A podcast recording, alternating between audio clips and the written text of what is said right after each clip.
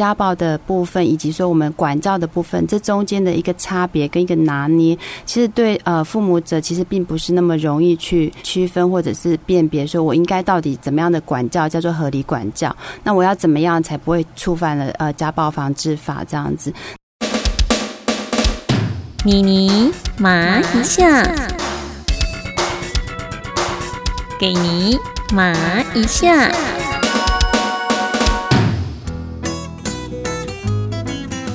Hello，你好，欢迎来到妮妮麻一下，我是钟妙妮妮妮。每年到了八月，总是特别温馨。八月八号爸爸节，是不是有送给爸爸特别的礼物呢？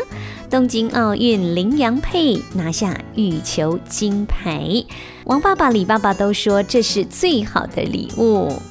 表达感恩当然不是只有在父亲节这一天喽，平常只要有空，即便再忙，也要记得一通电话跟爸爸妈妈问声好。说到父亲节，不晓得爸爸妈妈对于管教小孩会不会有头痛的时刻？有啊，不办唔家长，囡仔不讲唔家长。台湾俗语所呈现的是，小孩子必须要适度的教导。当然，我们知道呢，小孩子是一个独立的个体，他们会有自己的想法和主见，父母当然要予以尊重，而且在管教的时候，最好是以引导。或者是沟通，适度进入小孩子心中的世界。如果小孩总是有改不掉的坏习惯，或者对父母的叮咛充耳不闻，这个时候到底该怎么办呢？父母的情绪管控不好，如果有了暴力行为，是不是会涉及到家暴法？早在八十七年，台湾就通过《家庭暴力防治法》，而且通过的速度是亚洲第一。到底什么样的行为会形成家暴？如何为小孩的偏差行为寻找适度的支援？今天的妮妮麻一下为您专访到曾经担任桃园市家暴中心主任的汤文琪。针对家暴事件案例，提供很多爸爸妈妈可以参考的方向哦。我们知道，父母始终是小孩心中的高山，眼中的蓝天。即便如此，小朋友的心中还是渴望能够拥有自己的空间哦。说个小故事，像是老 K 牌弹簧床郑丽华郑董记得他小时候呢，有一次在爸爸妈妈的房间。发现高扎西尊一种暗面层，床铺下面有一块空间，把床上的草席拉下来，从床沿的垫脚板和床板之间，将这个草席塞了进去，再把自己钻进去床底下，用草席把自己全身包裹起来。突然发现呢，在那个小小的空间是完全属于他自己的，虽然有点黑，但是很有安全感。就这样呢，不知不觉在那儿睡着了。后来爸爸妈妈一直找，一直找，找不到他，直到天色有点暗了，妈妈跑到房间打开电灯。这个时候的震动突然觉得亮了，亮了，原来妈妈把灯打开。整个人醒来之后呢，就从床底下爬出来了。妈妈问他：“你在干什么？”郑董就说：“因为我在床底下用草席把自己包裹起来，觉得好舒服，不知不觉就睡着了。”妈妈并没有骂他哦，只是告诉他，全家人为了找他，真的是忙得天翻地覆了。小小年纪就想要拥有自己的小小空间，所以爸爸妈妈也要懂得适度尊重自己的小孩，也不要忘记了在小孩的房间给他布置个属于他们的天地哟。台湾前五千大企业老 K 牌弹簧床，在地生产制造最适合台湾气候的排热排湿，国内唯一拥有正字标记的弹簧床工厂。桃园新屋老 K 牌弹簧床睡眠文化馆观光工厂，欢迎参观。台北到高雄十二间直营门市，欢迎试躺，睡着了也没关系哦。接下来，妮妮马一下一起来邀请家暴防治专家汤主任和我们一起来关心家中的小宝贝。来，汤主任你好。呃，各位听众大家好，我是汤文琪。汤主任来提醒一下，有一对父母呢，因为他的儿子本身是一个长期惯窃，呃，父母呢一直没有办法让他更正这样的一个坏毛病哦，就最后发生就是有一天的晚上连续鞭打了他两个小时，最后听说是引发所谓的食道逆流而过世了。这个父母被判了七年，有人认为是重判了哦，那也有人认为是其情可悯，这样应该算是人间的一种惨剧哦。可是他还得要面对所谓被关的刑期哦。为什么这件事情会演变到今天这样的一个地步呢？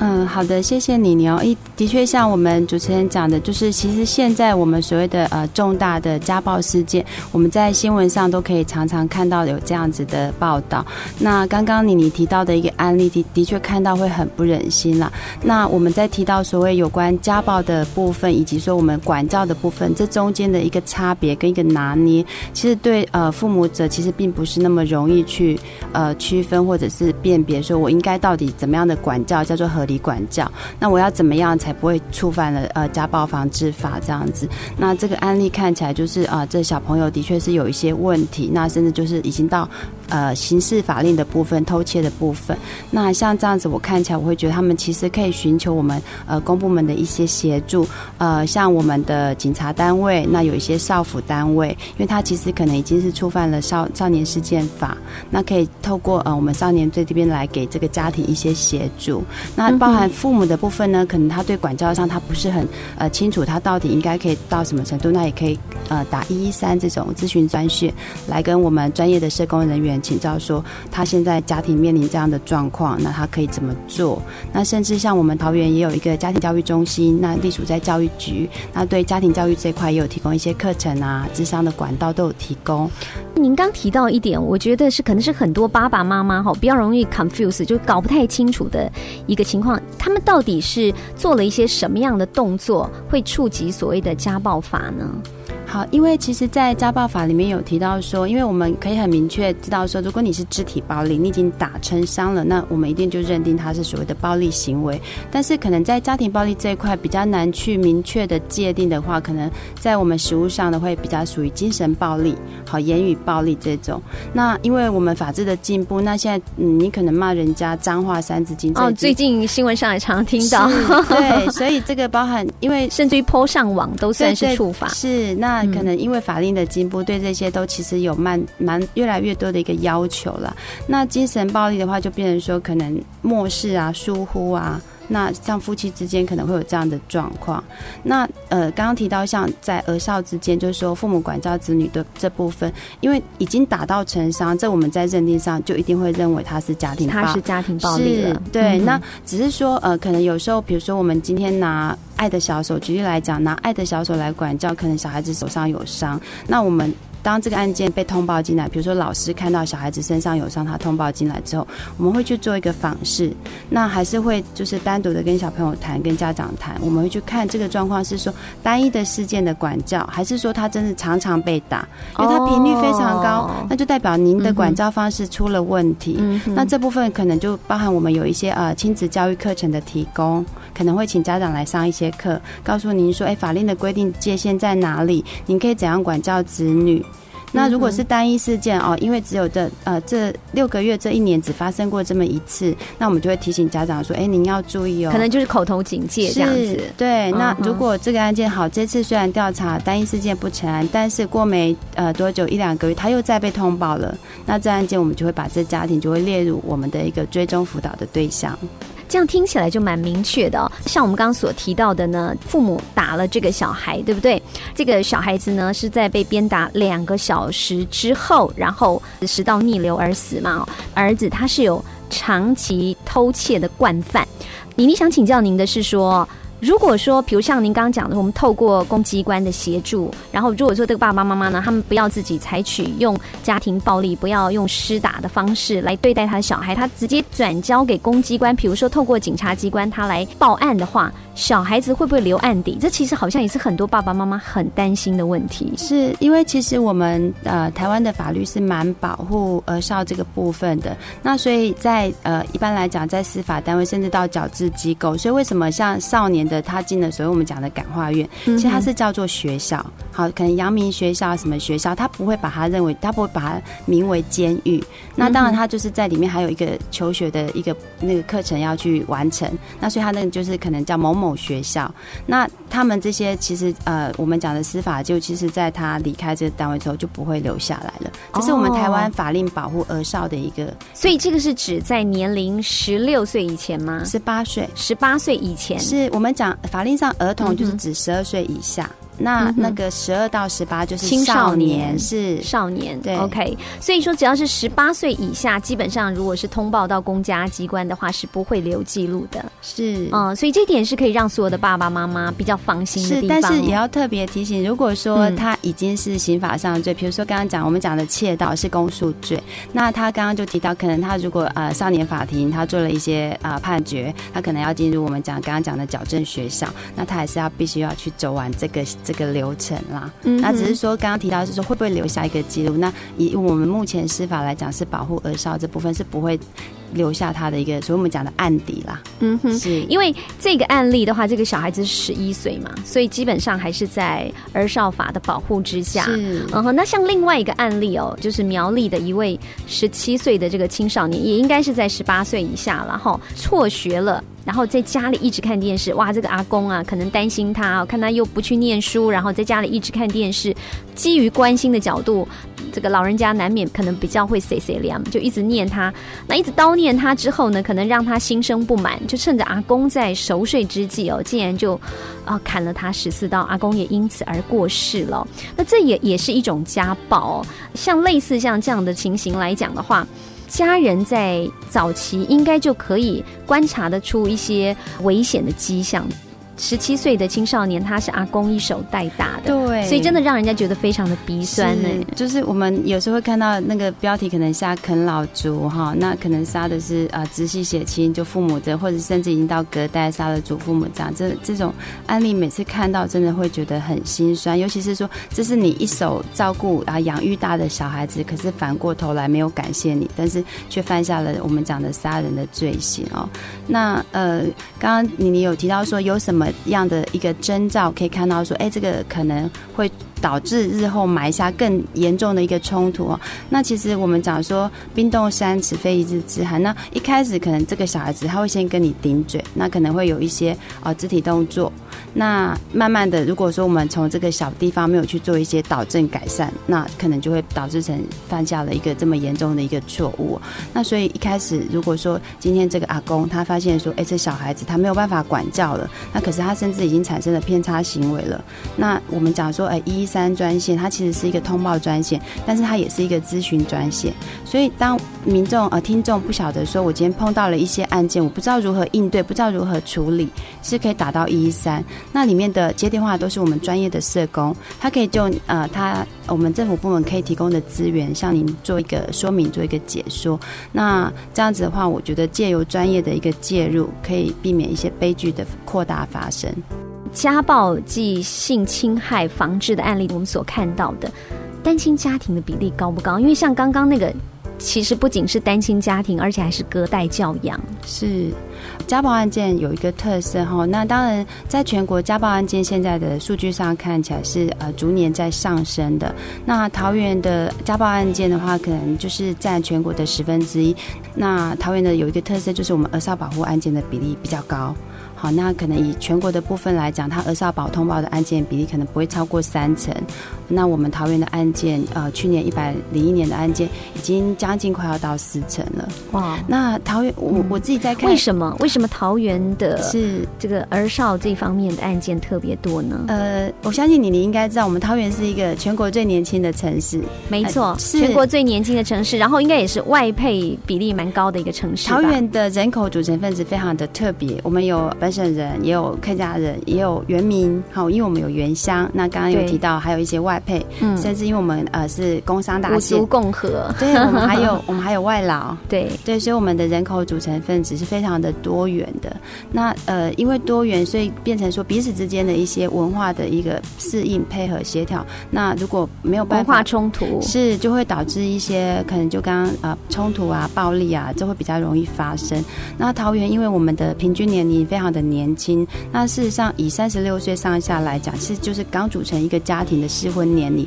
那甚至小朋友也才刚出生，或者是在呃学龄，我们讲学龄的儿童。那所以我们的儿少保的案件，那被通报的比例会相较一般我们讲的主要的都市来的高。嗯哼。那我自己还有观察到一个特色，就是不晓得就是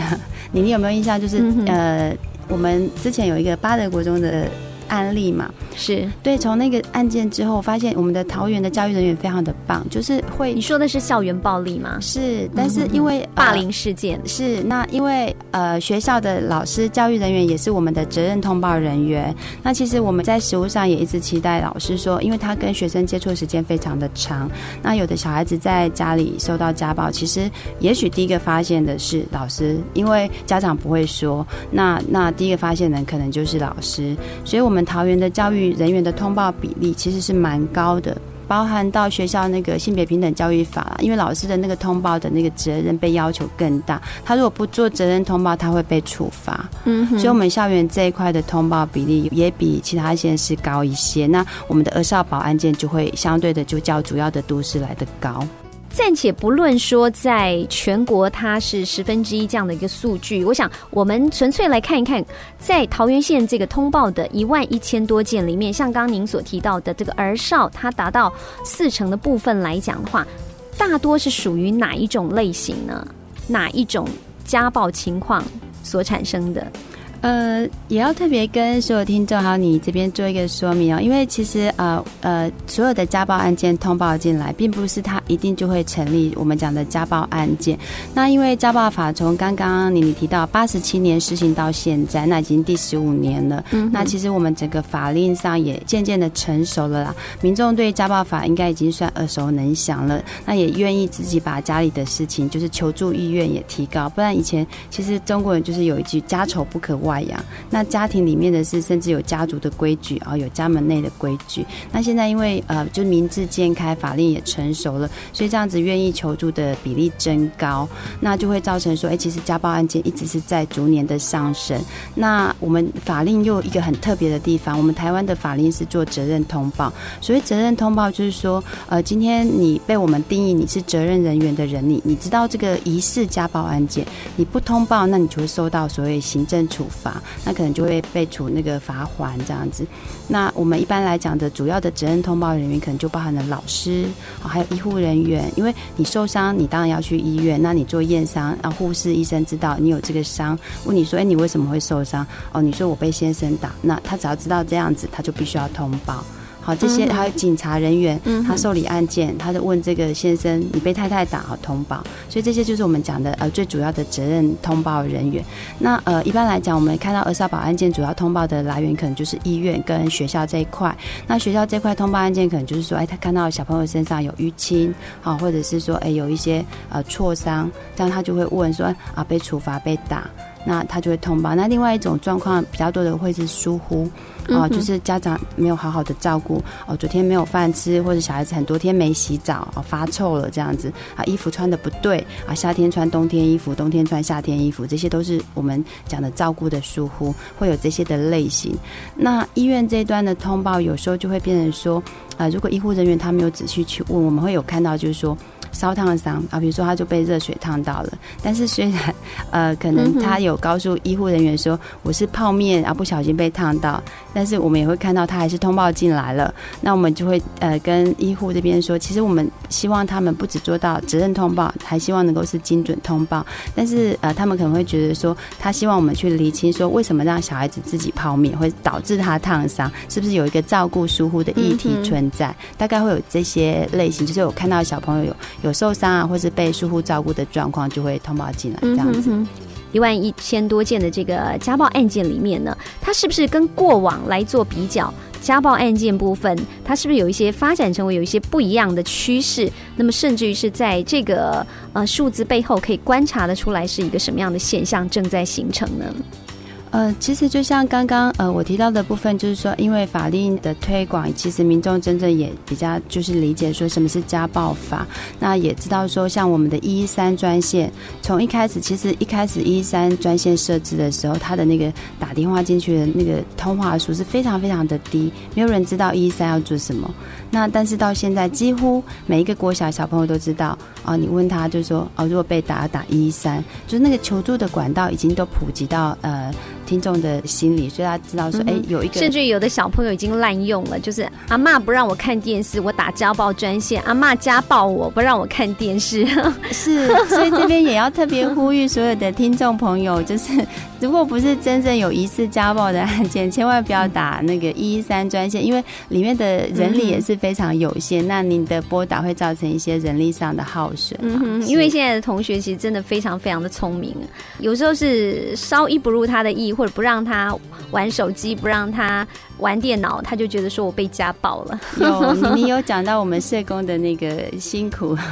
心酸这样子。对，真的也有接过类似的电话，对不对？一三专线是全国设置的，所以它其实是统一接线，就是全国你哪一个县市打都是到同一个地方。那这个部分就是由我们的呃中央的那个家访委员会、家访会好他们来设置的。对，所以然后然后再根据这个家暴案件。的来源是，然后再地址再分派到各地的家访中心。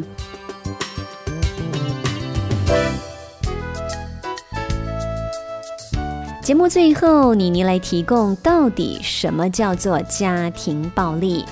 按照国内家庭暴力防治法的规定，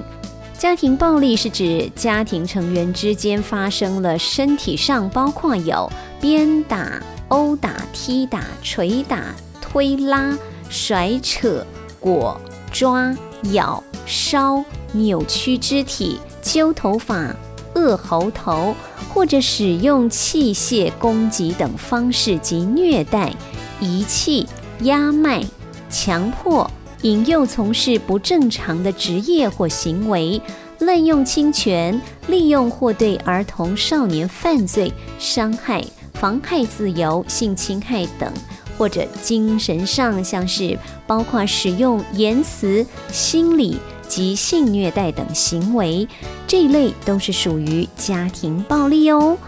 小孩是父母的心头肉，太过溺爱或者过度管教，都可能形成小孩在成长过程中有不好的影响，甚或是性格上的偏差。接骂未听，接怕未惊。经常的打骂，有时候对小孩呢也反而失去了效用，还可能触及家暴法哦。有时候蹲下来，站在跟小孩一样的高度和小孩沟通，更容易进入他们心中的世界。谢谢您收听今天的妮妮麻一下，我们下集再会喽，拜拜。